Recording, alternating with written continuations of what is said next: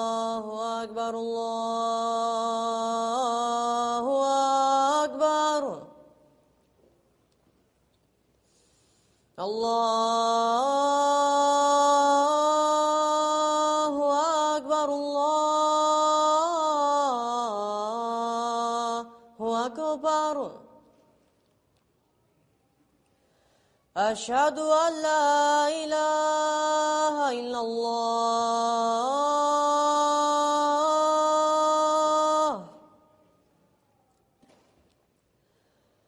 أشهد أن لا إله إلا الله.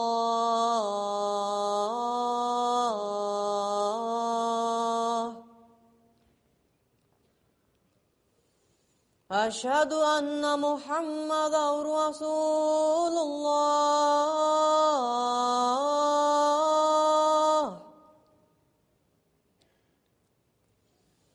أشهد أن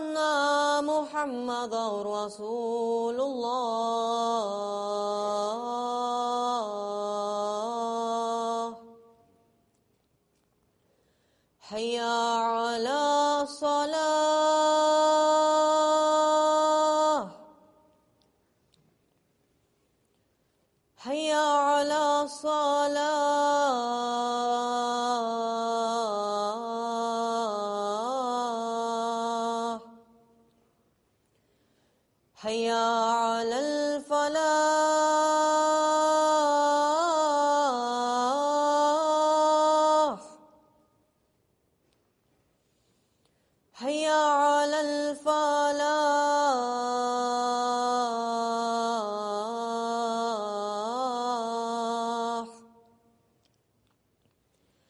Allah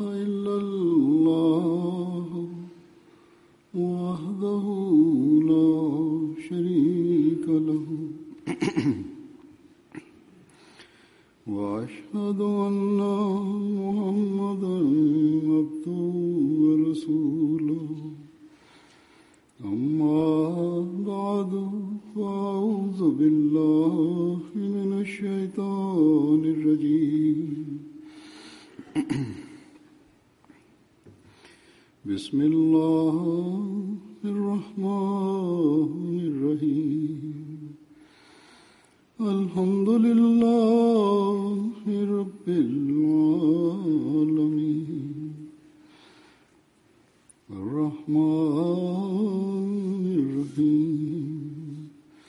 مالك يوم الدين. إياك نعبد وإياك نستعين.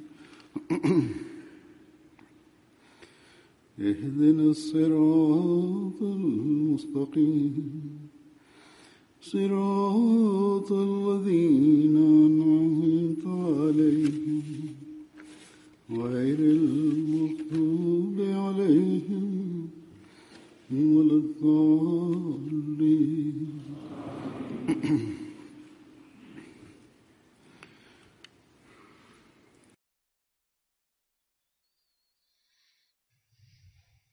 Jeder Mensch, ob Mann oder Frau, der sich als Ahmadi bezeichnet, für ihn reicht es nicht bloß aus, bekannt zu geben, dass er ein Ahmadi ist. Dadurch wird er noch kein wahrer Ahmadi, indem er sagt, dass er an den Ansprüchen des verheißenen Messias Islam glaubt. Vielmehr hat der verheißene Messias Islam einige Bedingungen aufgestellt für einen wahren Ahmadi. Es gibt einige Verantwortungen, die ein solcher tragen muss. Es gibt Pflichten, denen er nachgehen muss. Wenn ihr diesen Pflichten folgt, wenn ihr diese Bedingungen erfüllt, nur dann, sagt der verheißene Messias, könnt ihr in der Tat euch als Mitglieder meiner Jamaat bezeichnen. Um Ahmadi zu werden, ist es also nicht bloß notwendig, vom Glaubensbekenntnis her ein Ahmadi zu sein, sondern und es ist ebenso wenig ausreichend zu sagen, dass unsere Eltern Ahmadis waren und aus diesem Grund wir auch Ahmadis sind. Oder dass man sagt, ich habe an den Ansprüchen des verheißenen Messias geglaubt, deswegen bin ich ein Ahmadi. All das gehört bloß zum Bekenntnis und das, dieses Bekenntnis macht einen Menschen nur vom Bekenntnis her als Ahmadi, zum Ahmadi. Aber um ein richtiger, wahrhaftiger Ahmadi zu werden, ist es notwendig, all seine Fähigkeiten, all seine Kräfte dafür aufzuwenden, jenen Dingen zu folgen, die der verheißene Messias an einen Ahmadi gerichtet hat, die Erwartungen, die er an einen Ahmadi gestellt hat. Er hat sehr offensichtlich gesagt, wenn ihr mit all euren, euren Fähigkeiten, all euren Kräften nicht diesen Dingen folgt, dann ist euer Bekenntnis bloß ein Lippenbekenntnis.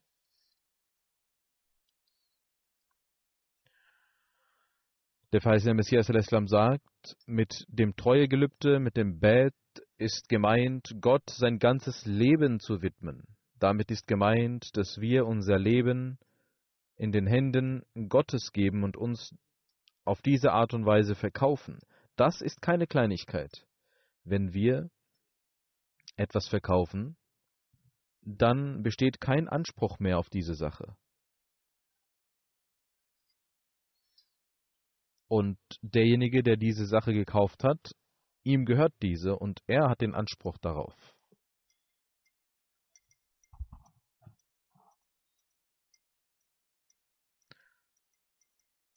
Und er kann dann mit dieser Sache auf seine eigene Art und Weise umgehen. Das ist der Zustand, den wir annehmen sollten, und das ist die Denkweise, der wir folgen sollten in Bezug auf unser Leben. Mit dieser Denkweise, um diese Denkweise zu erreichen, sagt der verheißene Messias der Islam, muss derjenige, der den Treueeid leistet, voller Demut und voller Selbstlosigkeit handeln. Er muss sein eigenes Ich überwinden, er muss sein Ego hinter sich lassen.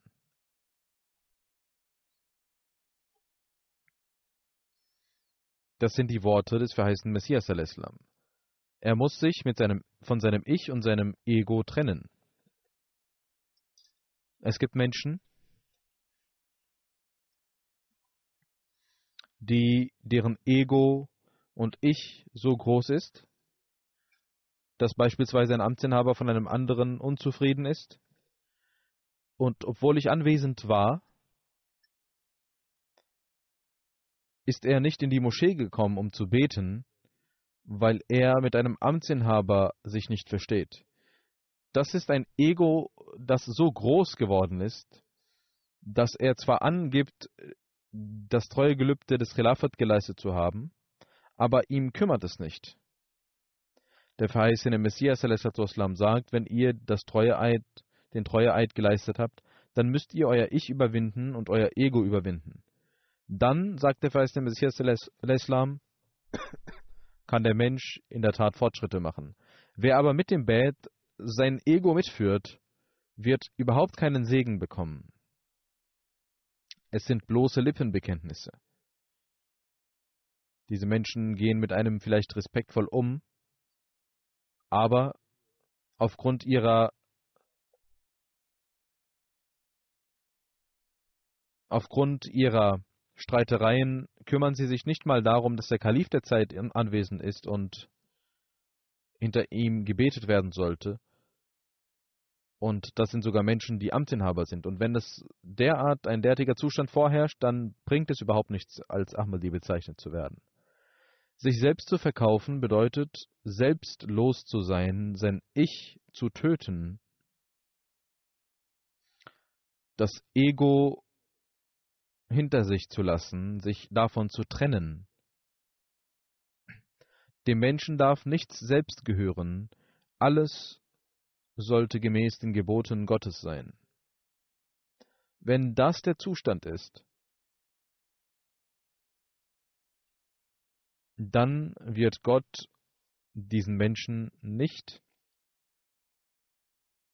verschwenden, er wird diesen Menschen nicht außen vor lassen, er würdigt diesen Menschen, wenn er sich verkauft hat, und er beschützt ihn auf jede erdenkliche Art und Weise. Der verheißene Messias Islam sagt, wenn ihr während des Bets zwar ein Versprechen leistet, aber eure Taten diesem nicht entsprechen, dann ist das ein ganz großer Unterschied, ein ganz großer Widerspruch, der in euch herrscht.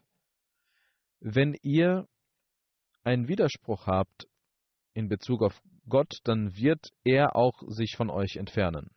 Dann sagt der verheißene Messias Islam, aus diesem Grund sollt ihr euren Glauben und eure Taten überprüfen, ob ihr euch denn selbst gereinigt habt dass so, dass euer Herz zu einer Erde für Gott wird und ihr unter dem Schatten seines Schutzes weilt. Der verheißene Messias al-Islam sagt, ich habe meine Jamaat schon mehrfach darauf hingewiesen, ihr sollt euch nicht bloß auf das Bett, auf den Treueeid verlassen. Wenn ihr die, den Geist dessen nicht versteht, dann werdet ihr keine Erlösung bekommen. Ich sage euch immer wieder, sagt der verheißene Messias al-Islam, ihr sollt so rein werden, wie die Gefährten sich selbst veränderten. Schauen Sie auf die Gefährten, welche Veränderung sie in sich hervorgerufen haben. Sie haben die Feindschaften, die seit Generationen vorhanden waren, nur um Gottes Willen in Liebe verwandelt, in Brüderlichkeit verwandelt. Statt dass man aufgrund von Kleinigkeiten sogar aufhört, in die Moschee zu kommen. Sie haben ihr Leben verkauft und unwissende Menschen wurden zu Wissenden und wissende Menschen wurden zu gottesfürchtigen Menschen. Diese Menschen haben mit all ihrer Seelenkraft daran geglaubt, dass ihnen nun nichts mehr gehört und alles, was sie besitzen, Gottes ist. Als sie sich von dem Götzendienst entfernten und bereuten, taten sie dies auf eine Art und Weise, dass sie selbst die versteckten Götzendienereien sich davon entfernten. Was sind die versteckten, verborgenen, latenten Beigesellungen Gottes? Der verheißene Messias sagt, Schirk, also Götzendienst, bedeutet nicht bloß, dass man Götzen aus Steinen anbetet, sondern Götzendienst und Schirk bedeutet auch, dass man den Mitteln, den weltlichen Dingen folgt und dass man diesen Mitteln Vorrang gewährt. Was sind die Götzen der Welt? Es sind weltliche Nütz, weltliche Dinge, die einem weltlich gesehen nützen, Dinge, die den Menschen von Gott entfernen. Der heilige Prophet Muhammad sallallahu alaihi wasallam sagte: In euren Taten, wenn ihr diese bloß zur Schau stellt, stellt, dann ist dies auch eine Form der Beigesellung Gottes, also des Schirk. Wenn der Mensch ein Gebot des Glaubens beiseite legt und der Welt folgt, dann begeht er Götzendienerei, Götzendienst. Unter den Gefährten war die Gottesfurcht derart ausgeprägt, dass ein Gefährte, es wird berichtet, dass einmal ein Gefährte saß und weinte. Jemand fragte, warum weinst du?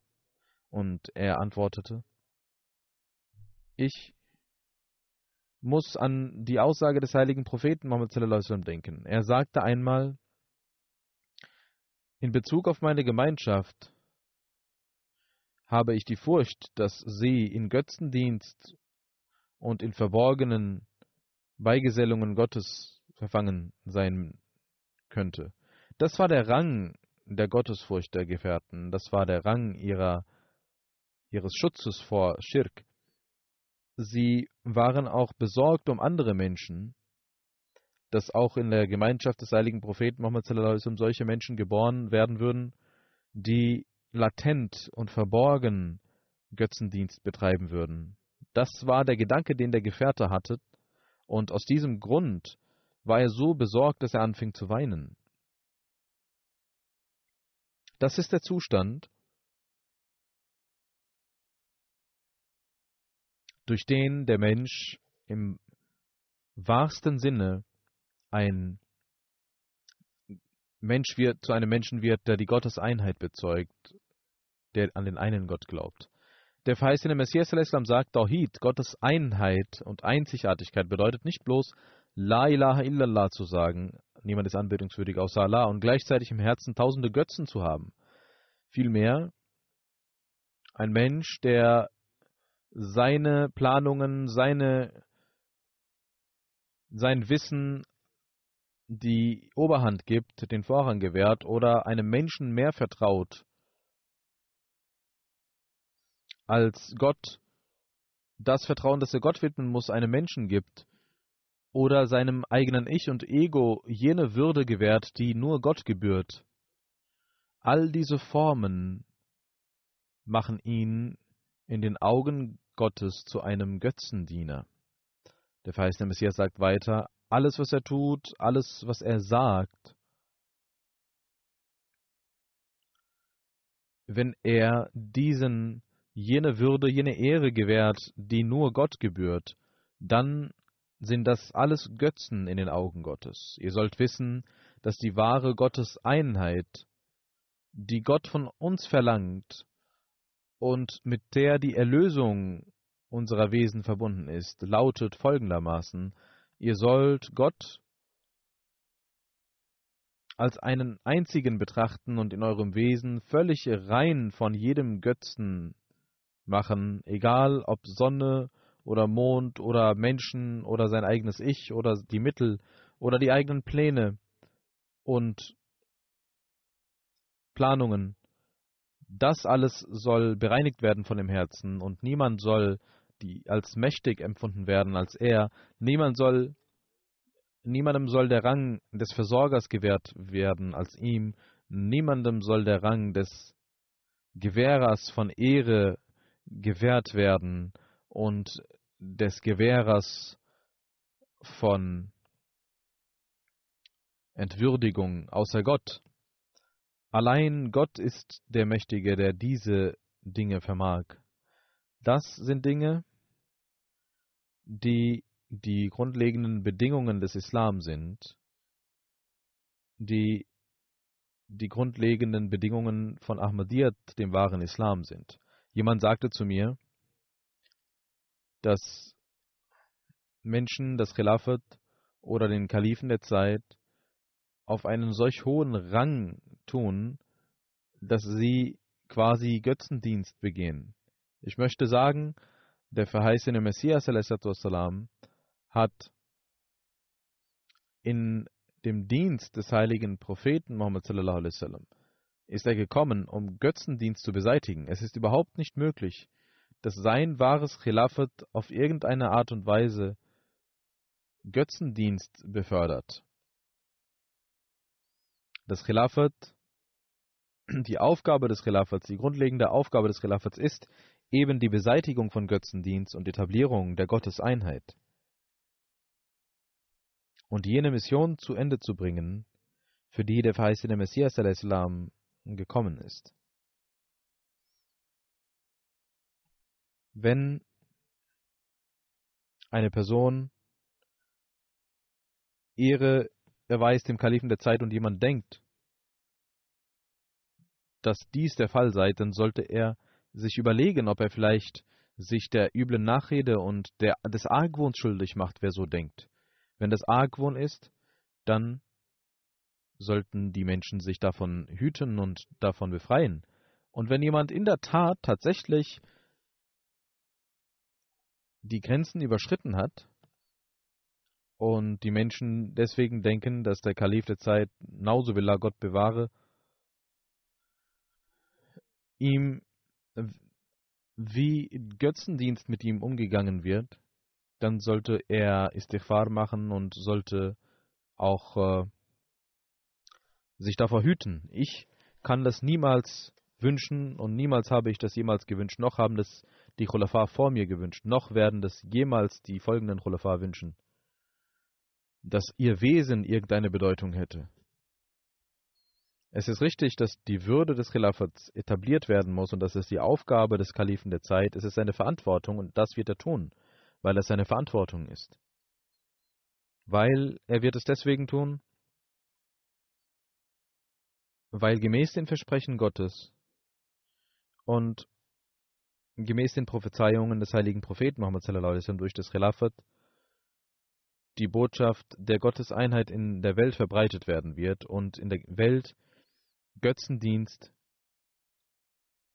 ausgelöscht werden wird. Es gibt Menschen, die unreif sind und aufgrund mangelnder Erziehung solche Gedanken haben. Diese Menschen sollten sich reformieren und diese Dinge aus ihrem Kopf beseitigen.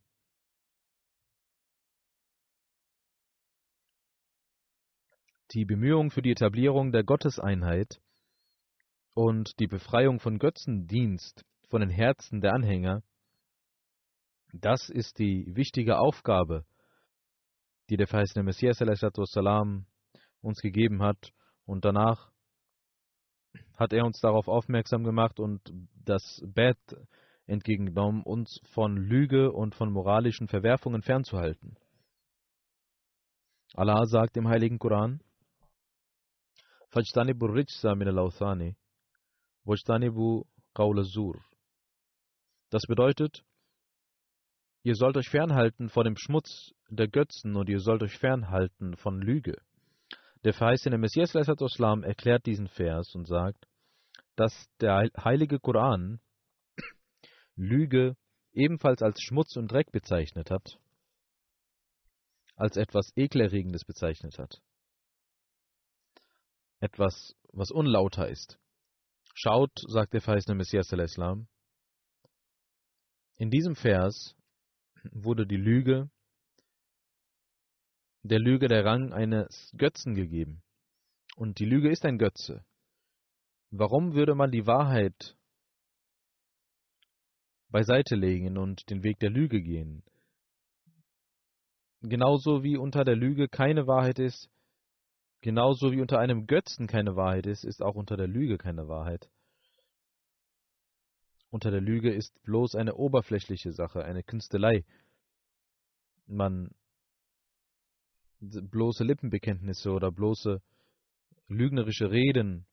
Man versucht etwas schön darzustellen, obwohl innen nichts vorhanden ist. Dann sagt der verheißene Messias der Islam weiter.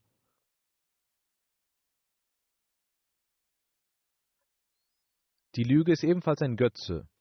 Wer darauf vertraut, er lässt das Vertrauen auf, von Gott gegenüber los. Wenn man also lügt, dann verliert man auch Gott. Wenn man den Anspruch hat, an einen Gottesdiener zu sein, der ein wahrer Muslim ist, an die Einheit Gottes glaubt, dann muss man, müssen wir uns von der Lüge entfernen und müssen uns reinigen von der Lüge. Es gibt Menschen, die bei Kleinigkeiten anfangen zu lügen. Das entspricht nicht der Würde eines gläubigen Menschen. Man darf nicht denken, dass eine Kleinigkeit keine Lüge sei, dass kleine Ausreden keine Lügen seien. Das sind Lügen und werfen uns weit weg von Tawhid, von der Gotteseinheit. Es gibt Streitereien, es gibt Dinge, in denen die Menschen verwickelt sind. Und äh, dann versucht der Mensch für sich Entscheidungen zu gewinnen. Der, Verheiß, der heilige Prophet Muhammad sallam, hat uns vor der Lüge so sehr ermahnt, wenn man darüber nachdenkt, dann bekommt man Gänsehaut. Der, der heilige Prophet Muhammad sagte, wer einem kleinen Kind sagt, schau, ich gebe dir etwas, und er ihm nichts gibt, dann ist das eine Lüge. Das heißt also auch die Lüge, die man als Humor oder als Witz sagt, ist auch eine Lüge. Dann sagt der heilige Prophet Muhammad Lüge führt zu Frevel und Sünde und Frevel führen zur Hölle. Fisko Fujur, also Frevel, bedeutet, von der Wahrheit sich extrem weit entfernt zu haben und den Höhepunkt der Sünde zu erlangen. Wir sollten uns immer wieder überprüfen, uns einer Selbstkontrolle unterziehen, ob wir jene hohen Ränge der Wahrheit erlangt haben oder nicht, jene hohen Ränge, die der heilige Prophet Muhammad sallam, verlangt hat, über die er gesagt hat, dass sie zum Paradies führen. Eine weitere üble Angewohnheit, die der verheißene Messias al-Islam, auf die er hingewiesen hat und seine Mitglieder ermahnt hat, sich davon fernzuhalten und sogar als Teil der Bedingungen des Bets bezeichnet hat, ist Ehebruch. Ehebruch ist nicht nur oberflächlicher Ehebruch,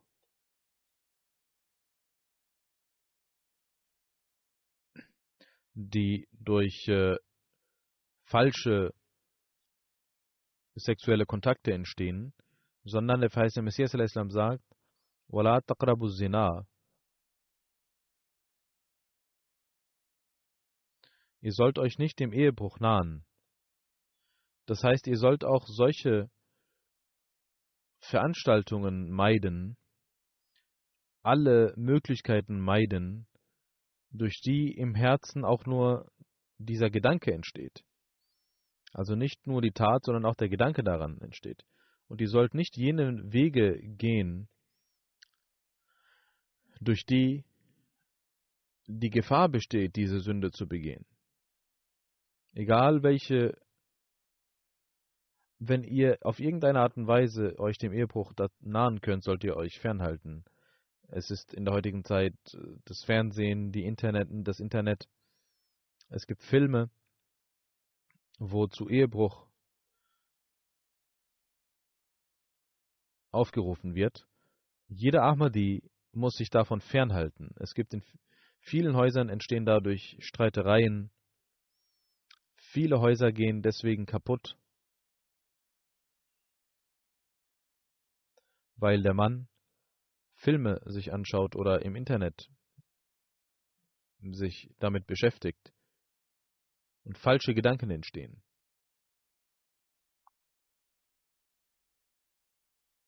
Es gibt viele Jugendliche, die daran kaputt gehen und falsche Gesellschaften besuchen, weil sie diese unkeuschen Dinge sich anschauen. Dieser oberflächliche, diese oberflächliche Gesellschaft sieht das als Fortschritt an. Aber wir müssen uns vor diesen üblen Dingen fernhalten. Diese Menschen sagen selbst, dass diese Dinge Gefahren birgen. Und wenn man sich informiert über Pornografie, werden sie das sehen, dass dies zu Ehebruch führt, zu Gewalt im Haus führt und zu falschen Kontakten führt, dass dies zu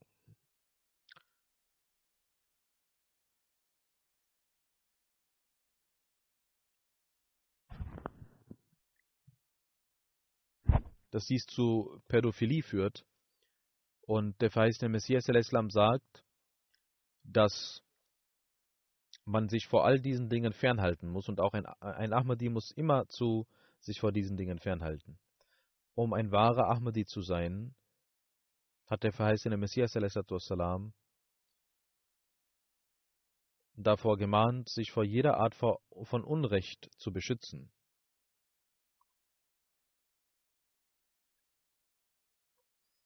Er sagt, wenn ihr euch mich zugehörig fühlt, dann sollt ihr euch vor jedem Unrecht und Unfrieden und Fitna fernhalten und nicht einmal im Gedanken daran, einen Gedanken daran verschwenden. Dem heiligen Propheten Muhammad wurde die Frage gestellt, was das größte Unrecht sei. Der heilige Prophet Muhammad antwortete, das größte Unrecht besteht darin, dass ein Mensch auch nur eine Handvoll Boden unrechtmäßig von seinem Bruder erwirbt oder darauf Anspruch erhebt, auch nur ein Stein davon, der in eine Hand kommt, das ist Unrecht. Auch wenn es so klein auch sein mag, alle Schichten dieses Bodens werden ihm um den Hals gelegt als Joch am Tage des jüngsten Gerichts. Es wird eine Kette geben, und diese Kette wird ihm um den Hals gehängt werden. Tausende Meilen Erde werden ihm um den Hals gelegt werden, sozusagen, wenn man bis nach unten geht. Wenn der Mensch sich das vorstellt, welche Last dies ist, das ist eine große Strafe, die man sich nicht einmal vorstellen kann. Die Rechte eines anderen zu missachten ist also ein großes Unrecht und eine Sünde, eine ganz große Sünde. Wir erzählen den Fremden über die schöne Lehre des Islam und sagen, dass ihr die Rechte der Menschen in der Lehre des Islam sehen werdet dass der Islam nicht Rechte nimmt, sondern die Rechte vergibt und darauf aufmerksam macht, Rechte einzuhalten. Und wir sind ganz eifrig dabei, das den Leuten so zu sagen. Wenn aber unsere Taten, unsere Praxis dem nicht entspricht, dann sind wir sündige Menschen und lügen. Das sollte auch mit tiefen Blicken sollte sich jeder Ahmadi dies analysieren. Wenn unsere Taten unseren Worten und Lehren entsprechen, wird unser Tabligh auch Früchte tragen. Dann werden wir auch gute Auswirkungen auf die Menschen haben. Der verheißene Messias hat ein Niveau aufgestellt, wie gesagt wurde, nämlich, dass wir in unserem Herzen auch nicht den Gedanken an Unrecht hegen sollten geschweige denn, dass wir mit jemandem unrechtmäßig vorgehen sollten, dann ist es eine Bedingung eines gläubigen Menschen, Gott anzubeten.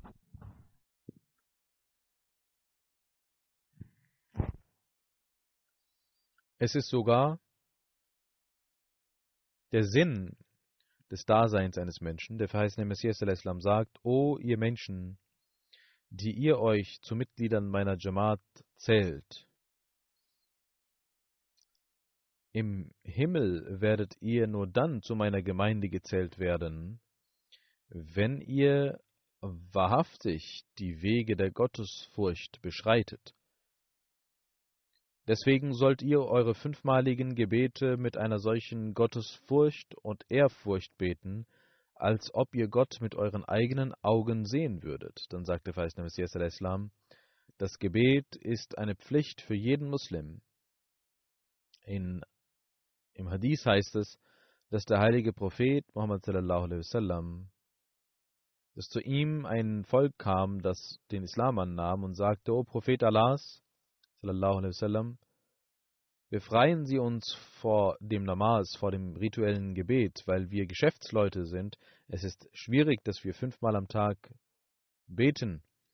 Wir haben Vieh, wir haben viel zu tun. Große Herden. Müssen Aufgaben machen unter freiem Himmel. Und haben vielleicht auch keine saubere Kleidung deswegen. Und haben auch keine Zeit aufgrund dieser Beschäftigung fünfmal am Tag zu beten. Daraufhin sagte der heilige Prophet Muhammad sallam als Antwort, schau, wenn es kein Gebet gibt, wenn es das Namas nicht gibt, dann gibt es überhaupt nichts mehr.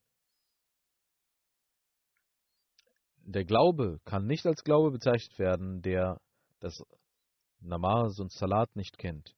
Was ist das Gebet? sagte der Messias al-Islam. Das Gebet bedeutet, dass ihr eure Schwächen demütig vor Gott vorlegt und ihn um Hilfe bittet, ihn um alles bittet,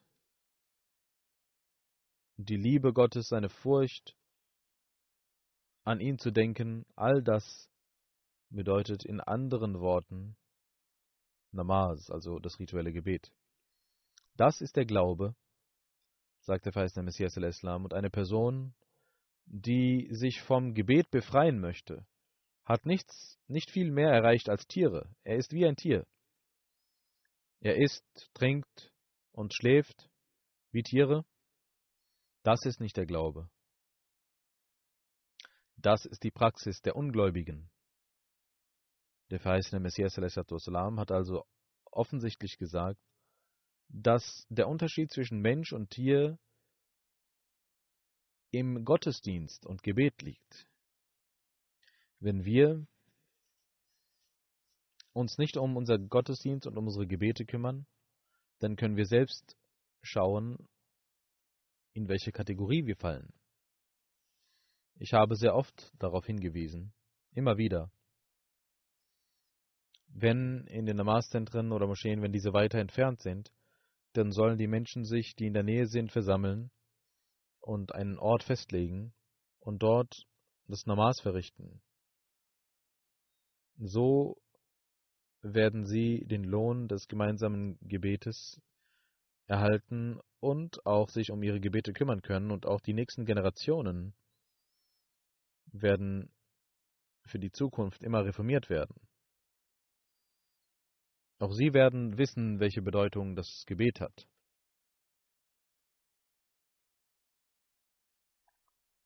Wir bauen Moscheen. Auch morgen, inshallah, wird in Virginia eine Moschee eröffnet. Wenn aber unsere Aufmerksamkeit nicht in Gottesdiensten gewidmet ist, dann wird uns der Bau dieser Moscheen nichts nützen. Ich sage immer wieder, wenn die Amtsinhaber und jede Organisationen, die Amtsinhaber jeder Organisation und der, des Nizam Jamaat auf jeder Ebene sich dem aufmerksam machen würden und sich um die Präsenz in den Gebeten kümmern würden, dann würde das äh, Gebet um ein Vielfaches stärker besucht sein. Und unsere nächsten Generationen würden damit erzogen werden können. Über die Wichtigkeit des Namaz hat der heilige Prophet Muhammad wasallam etwas gesagt. Das wird sicherlich unsere Herzen aufrütteln.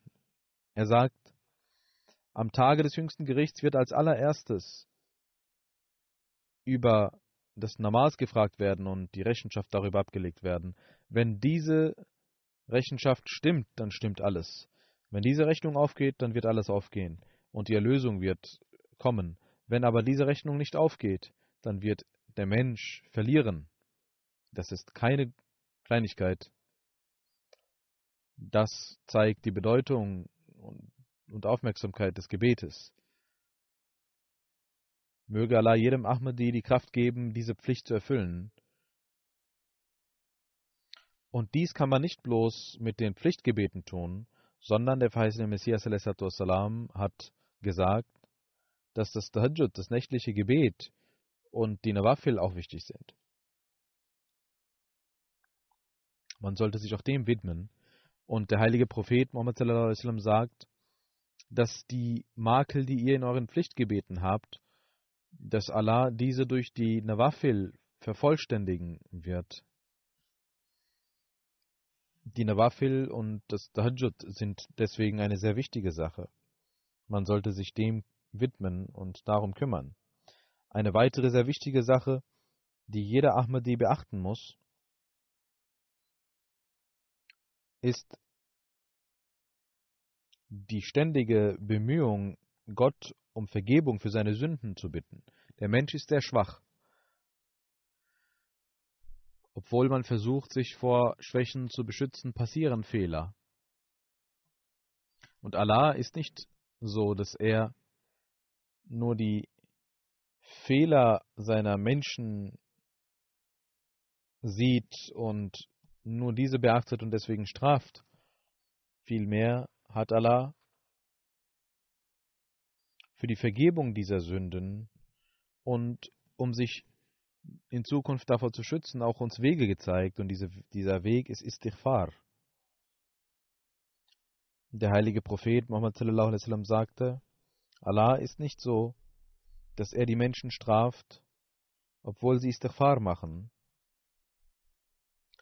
Wenn die Menschen Istighfar machen, wenn es auch nur wenige gibt, die Istighfar machen, dann kann Allah auch andere Menschen retten und ihre Strafe ihnen wegnehmen. Der verheißene Messias sagt dazu, es gibt Menschen, die überhaupt nicht wissen, was Sünde ist, und es gibt Menschen, die darüber Bescheid wissen. Deswegen hat Allah für immer das Istighfar als ein Mittel zur Verfügung gestellt, auch wenn man darüber Bescheid weiß oder nicht weiß. Immerzu sollte man Istighfar beten. Man weiß nicht, welche Sünden man begeht. Man sollte immer wieder Istighfar verrichten.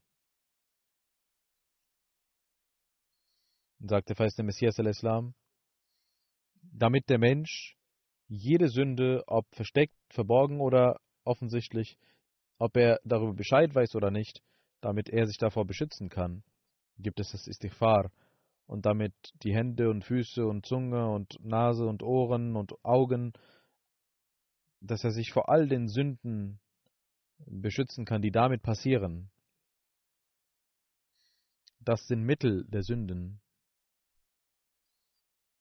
Deswegen solltet ihr immer wieder Istighfar machen, um eure Organe vor den Sünden zu beschützen.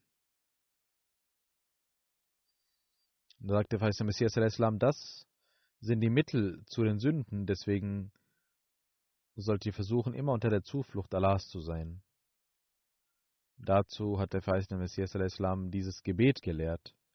In dieser Zeit, in der heutigen Zeit, sollt ihr dieses Gebet des Heiligen Koran immer rezitieren, nämlich Rabbana zalamna anfusana wa illam taghfir lana wa tarhamna lanakunanna min al-khasirin. O Allah, wir haben uns gegen unsere eigenen Seelen vergangen. Wenn du uns nicht vergibst und nicht barmherzig zu uns bist, dann werden wir sicherlich großen Verlust erleiden. Zalamna anfusana wa illam taghfir lana wa tarhamna lanakunanna min al-khasirin. Amen. Der verheißene Messias sagt, wenn ihr also nach Kraft von Allah verlangt und Istighfar macht, dann wird durch den Heiligen Geist die Schwäche vergehen. Dann hat der verheißene Messias salam für seine Anhänger auch eine grundlegende Bedingung genannt, nämlich dass sie die Pflichten gegenüber den Menschen einhalten werden, dass sie die Rechte der Menschen einhalten werden und dass sie die Geschöpfe Allahs auf keine Art und Weise auf keine Art und Weise Schmerz und Leid zufügen werden. Der verheißene Messias Islam hat uns immer wieder darauf hingewiesen, uns zu überprüfen. Und er sagte, Habt ihr die Gottesfurcht in euren Herzen, Ehrfurcht vor Gott und daraus resultierend auch den Schmerz und Mitleid gegenüber seinen Geschöpfen? Wünscht ihr ihnen Gutes? In einem Hadith heißt es, der heilige Prophet Muhammad sallam, sagte,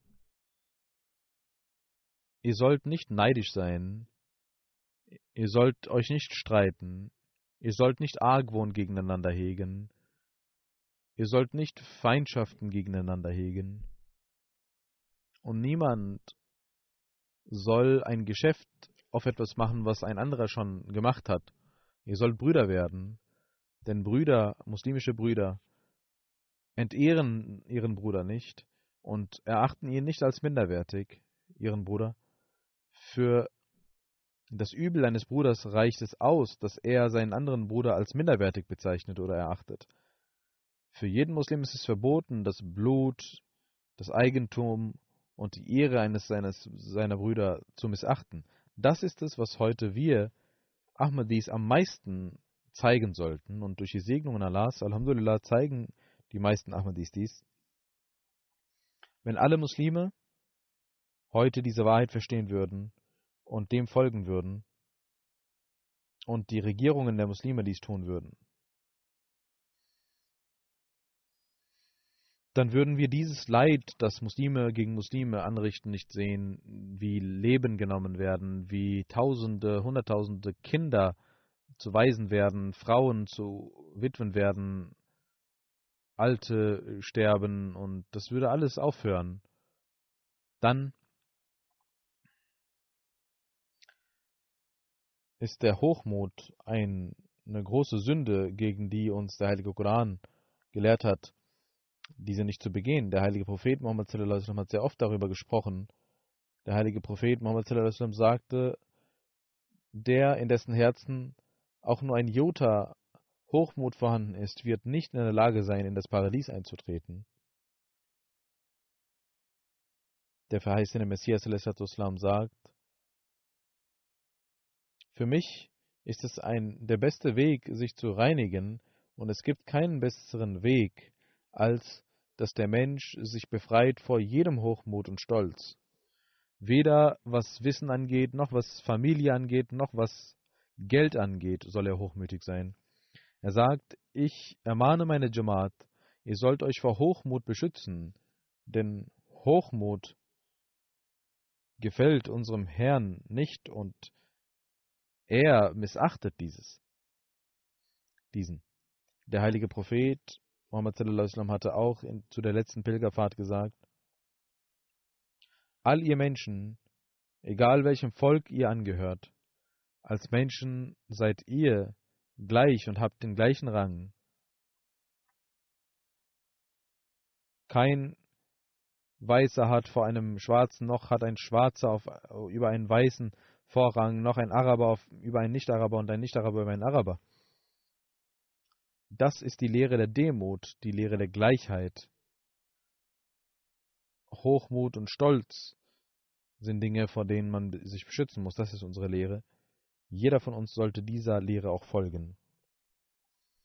In der nichtmuslimischen Welt werden Schwarze und Weiße unterschieden. Und es gibt äh, Menschen, die den Anspruch erheben, einige Führer, die den Anspruch erheben, weiße Führer vor allem, Sie sagen, dass äh, Weiße intelligenter seien, dass äh, sie besser seien als äh, andere Menschen. Das ist der Hochmut, den diese Menschen zeigen. Jeder Ahmadi sollte sich davor beschützen. An zwei verschiedenen Stellen gab es äh, unter den Mädchen die ich hier besucht habe, einige Programme, gab es äh, den Hinweis, dass es auch innerhalb der Jamaat solche rassistischen äh, Dinge gibt unter den Menschen. Und wenn das der Fall ist, dann sollte jeder, Khodam, Lajna, Ansar und das Nizam Jamaat, dies überprüfen, warum diese Fragen auftauchen, warum das entsteht. Wenn es wirklich, wenn etwas daran wahr ist, dann muss man versuchen, dies zu beseitigen und zu erziehen. Keine Tansim Und kein Amtsinhaber sollte diese Entscheidung äh, übereilig treffen, sollte soll, und darin und, und äh, sich die Frage stellen, wer denn das behauptet hat, sondern sie sollten vielmehr überprüfen, ob dies richtig ist oder nicht. Und dies richtig analysieren. Ist das richtig oder warum entstehen diese Fragen? Sind es einfach äh, persönliche Streitereien? Was auch immer der Grund ist, mit Liebe sollten wir dieses Übel von uns beseitigen.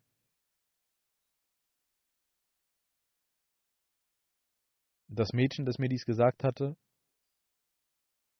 ich habe ihr gesagt, dass sie es schreiben soll, warum sie daran gedacht hat, was entstanden ist äh, in ihrem Herzen, warum sie sagt, dass es äh, äh, vielleicht Vorzüge bestimmter Volksgruppen gäbe. Das ist auch eine Form des Hochmuts, wenn es Menschen gibt, die sich als besser erachten.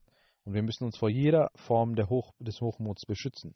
Eine Sache, auf die der feiste Messias hingewiesen hat und die Allah genannt hat und auch der heilige Prophet Muhammad darüber ermahnt hat, ist finanzielle Opferbereitschaft durch die Segnungen Allahs. Auf der ganzen Welt sehen wir, dass die Jamaats in finanzieller Opferbereitschaft vorangehen. Auch die Jamaats der Vereinigten Staaten von Amerika stehen an vorderster Front, was dies angeht. Aber das Mali Nizam, der Chanda, das äh, auf dem Einkommen gemacht wird und entsteht, das hat noch viele Schwächen hier. Und die Zahlen, die auftauchen, die zeigen, dass dies, dass da Mangel herrscht. Ein armer Mensch kann vielleicht beantragen, dass er äh, bestimmte Probleme hat und deswegen äh, weniger zahlen möchte, aber diejenigen, die reich sind, die gutes Einkommen besitzen, sie sollten sich selbst einmal überprüfen, ob sie denn gemäß ihrem Einkommen ihre Chanda zahlen oder nicht. Und nicht äh, wie, wie wenn man sich vor der Steuer beschützt, verschiedene Dinge auszieht und verschiedene Dinge äh, subtrahiert. Das darf nicht mit der Gender passieren, denn das ist eine Sache, die mit Gott zu tun hat. Der Sekretär Mal oder das Nizam Jamaat weiß es vielleicht nicht, was ihr wahres Einkommen ist, aber Allah weiß dies. Er kennt die, den Zustand der Herzen. Wenn sie anfangen würden, auf den kompletten Beitrag zu zahlen, dann denke ich, dass die Entstehung der Moscheen und weitere Dinge gar nicht erst dazu aufgerufen werden muss, und diese Tahriks würden selbst äh, finanziert werden. Sie sollten ihr Einkommen überprüfen und noch einmal gemäß ihrem Einkommen das Budget angeben. Ich äh, nenne auch Beispiele von Naumobain aus verschiedenen Ländern, wie sie in sich nach der Annahme der Ahmadiyyat sich verändern und sich spirituell weiter, weiterentwickeln und sich äh, um ihre Spiritualität und Opferbereitschaft kümmern und auch um die finanzielle Opferbereitschaft und wie Allah trotz ihrer Armut sie gemäß ihrem Vermögen belohnt und sie deswegen in ihrem Glauben und ihrer Aufrichtigkeit vorankommen. Opferbereitschaft bedeutet eben dies. Es ist offensichtlich, was Opferbereitschaft bedeutet, dass man sich selbst dass man auch Abstriche macht. Und dass man Abstriche macht, um die Bedürfnisse des Glaubens zu erfüllen und der Religion Gottes zu erfüllen. Diejenigen, die denken, dass sie Opferbereitschaft gemacht haben, obwohl sie ohne Grund Dinge subtrahieren und nicht richtig zahlen, das ist keine Opferbereitschaft. Allah wird die Bedürfnisse des Glaubens erfüllen und er tut dies und wird inshallah weiterhin tun.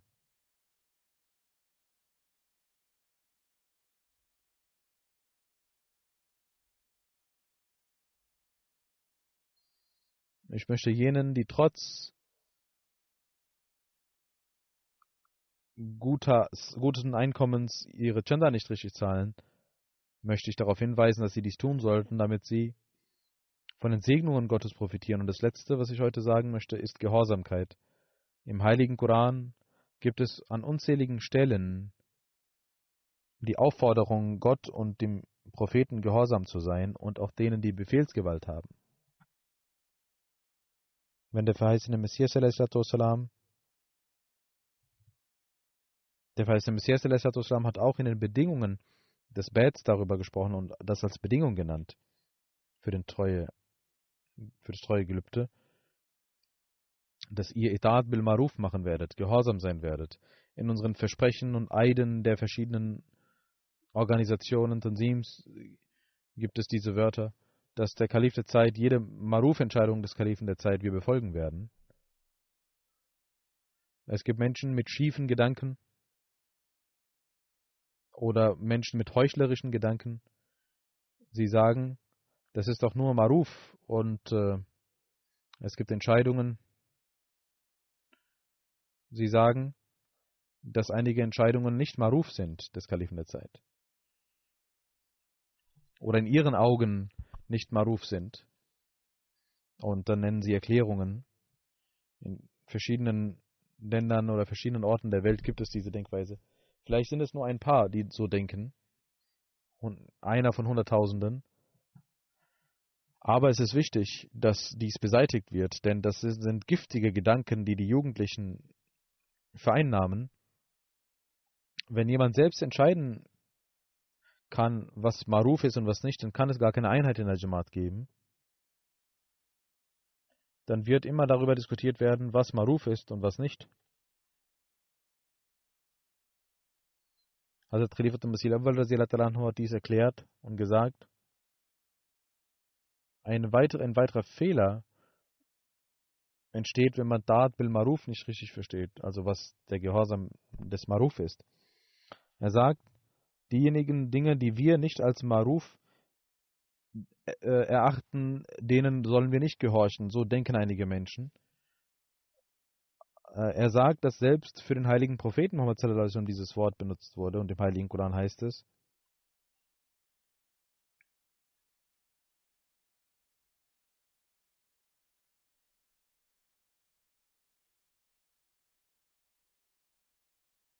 Wala Sinaka fi maruf.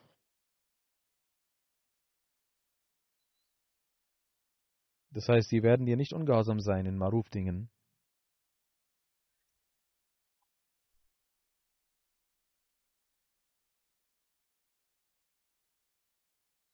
Der verheißene Messias Islam sagt, haben solche Menschen eine Liste gemacht von Geboten, die Maruf waren und die nicht Maruf waren? Der verheißene Messias salam, erklärt Yamro bil Maruf und sagt, Dieser Prophet sagt nur Dinge, die nicht gegen die Vernunft sind. Maruf-Dinge sind also solche, die nicht gegen die Vernunft sind und gemäß den Geboten des Heiligen Koran sind. In einem Hadith heißt es, dass einmal der heilige Prophet Muhammad sallam, eine Karawane schickte und die Menschen dort ein Feuer machten und der Amir als Witz sagte, werdet ihr hineinspringen? Wenn ich sage, springt hinein, einige sagten, nein, das ist falsch, das ist Selbstmord. Andere sagten, nein, natürlich, wir müssen dem Amir gehorchen. Und später sagte er, ich habe nur einen Witz gemacht und so war das dann beendet. Aber dann kam er nach Medina und als dem heiligen Propheten dies gesagt wurde, sagte er, wenn ein Amir euch zum Ungehorsam gegenüber Gott aufruft, sollt ihr ihm nicht gehorchen. Das bedeutet also Maruf. Wenn es ein Gebot Gottes gibt und ihr einen Befehl bekommt, das zu tun, was diesem nicht entspricht, dann sollt ihr nicht gehorchen. Aber wenn das Befehle sind, die den Geboten Gottes und des heiligen Propheten entsprechen, dann sollt, müsst ihr gehorchen. Das ist also klar, was Maruf bedeutet. Es sind also Dinge, die Gottes Gebote sind und die die Gebote des Propheten sind. Wenn, solange das wahre Khilafat etabliert ist und gemäß den Prophezeiungen des heiligen Propheten wird dies inshallah etabliert bleiben, solange wird dieses Khilafat niemals gegen die Gebote Gottes und gegen die Gebote des heiligen Propheten etwas entscheiden. Es wird immer gemäß dem heiligen Koran entscheiden und gemäß der Sunna entscheiden. Diese Worte Etat bil Maruf oder Maruf Entscheidung zu befolgen, wurde also auch für den heiligen Propheten Muhammad im heiligen Koran verwendet. Und der verheißene Messias hat dies in den Bedingungen des Bets auch genannt und auch in jedem, in jeder Ära des Khilafats wurde dies mit berücksichtigt. In jedem, in jedem Versprechen wurde dies auch mit berücksichtigt. Und es ist selbstverständlich, was das bedeutet, nämlich, dass das Khilafat die Gebote Gottes etablieren wird Und jeder Mensch, der sich als Teil der Jamaat erachtet, für ihn ist es eine Pflicht, dass er diesem Versprechen folgt. Und alle Entscheidungen des Kalifen der Zeit in Bezug auf die Jamaat befolgt. Hazrat Muslim hat gesagt, es kann nicht sein, wenn es eine falsche Entscheidung gibt, weil Allah das Khilafat beschützen wird, wird er die Menschen vor den falschen, schlechten Konsequenzen bewahren. Und er wird solche Zustände schaffen, die dazu führen, dass dies gute Resultate mitbringt. Deswegen ist es nicht die, die Aufgabe jedes einzelnen Menschen, darüber zu entscheiden, was Maruf ist. Maruf bedeutet, dass es gemäß dem Heiligen Koran und der Sunna und der Hadith ist und in dieser Zeit gemäß dem verheißenen Messias ist. Und das ist das Mittel, durch das wir eine Einheit in der Jamaat schaffen können und etablieren und wahren können. Und das ist das Ziel, warum der verheißene Messias der erschienen ist. Nämlich eine Einheit in der Jamaat zu schaffen.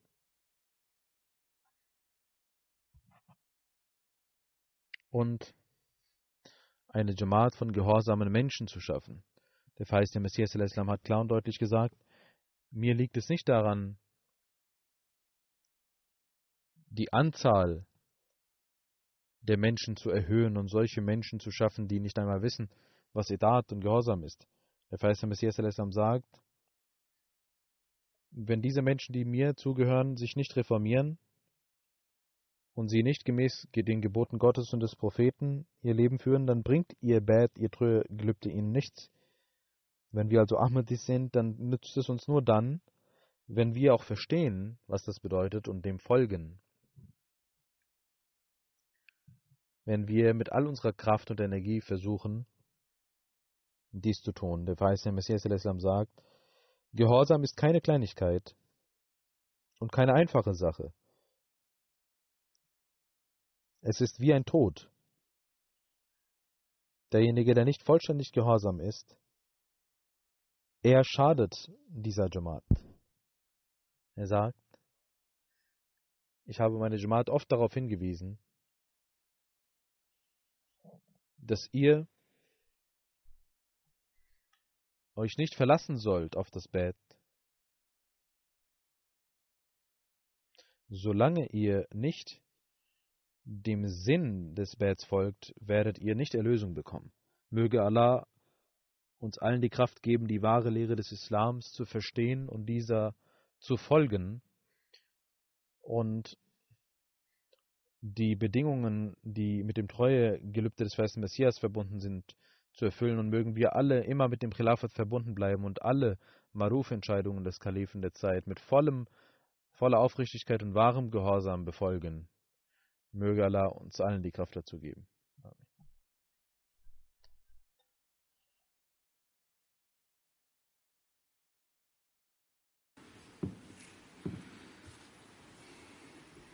الحمد لله الحمد لله نحمده ونستعينه ونستغفره ونؤمن به ونتوكل عليه.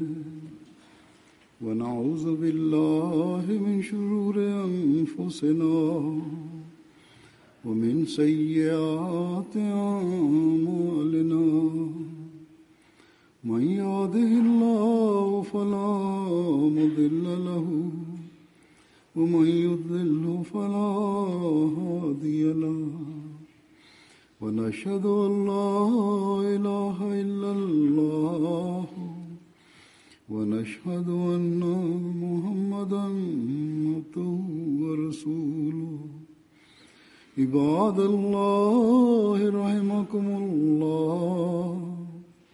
إن الله يأمر بالعدل واللسان وإيتاء ذي القربى وينهى عن الفحشاء والمنكر والبغي يعظكم لعلكم تذكرون اذكروا الله يذكركم وادعوه يستجب لكم ولذكر الله أكبر.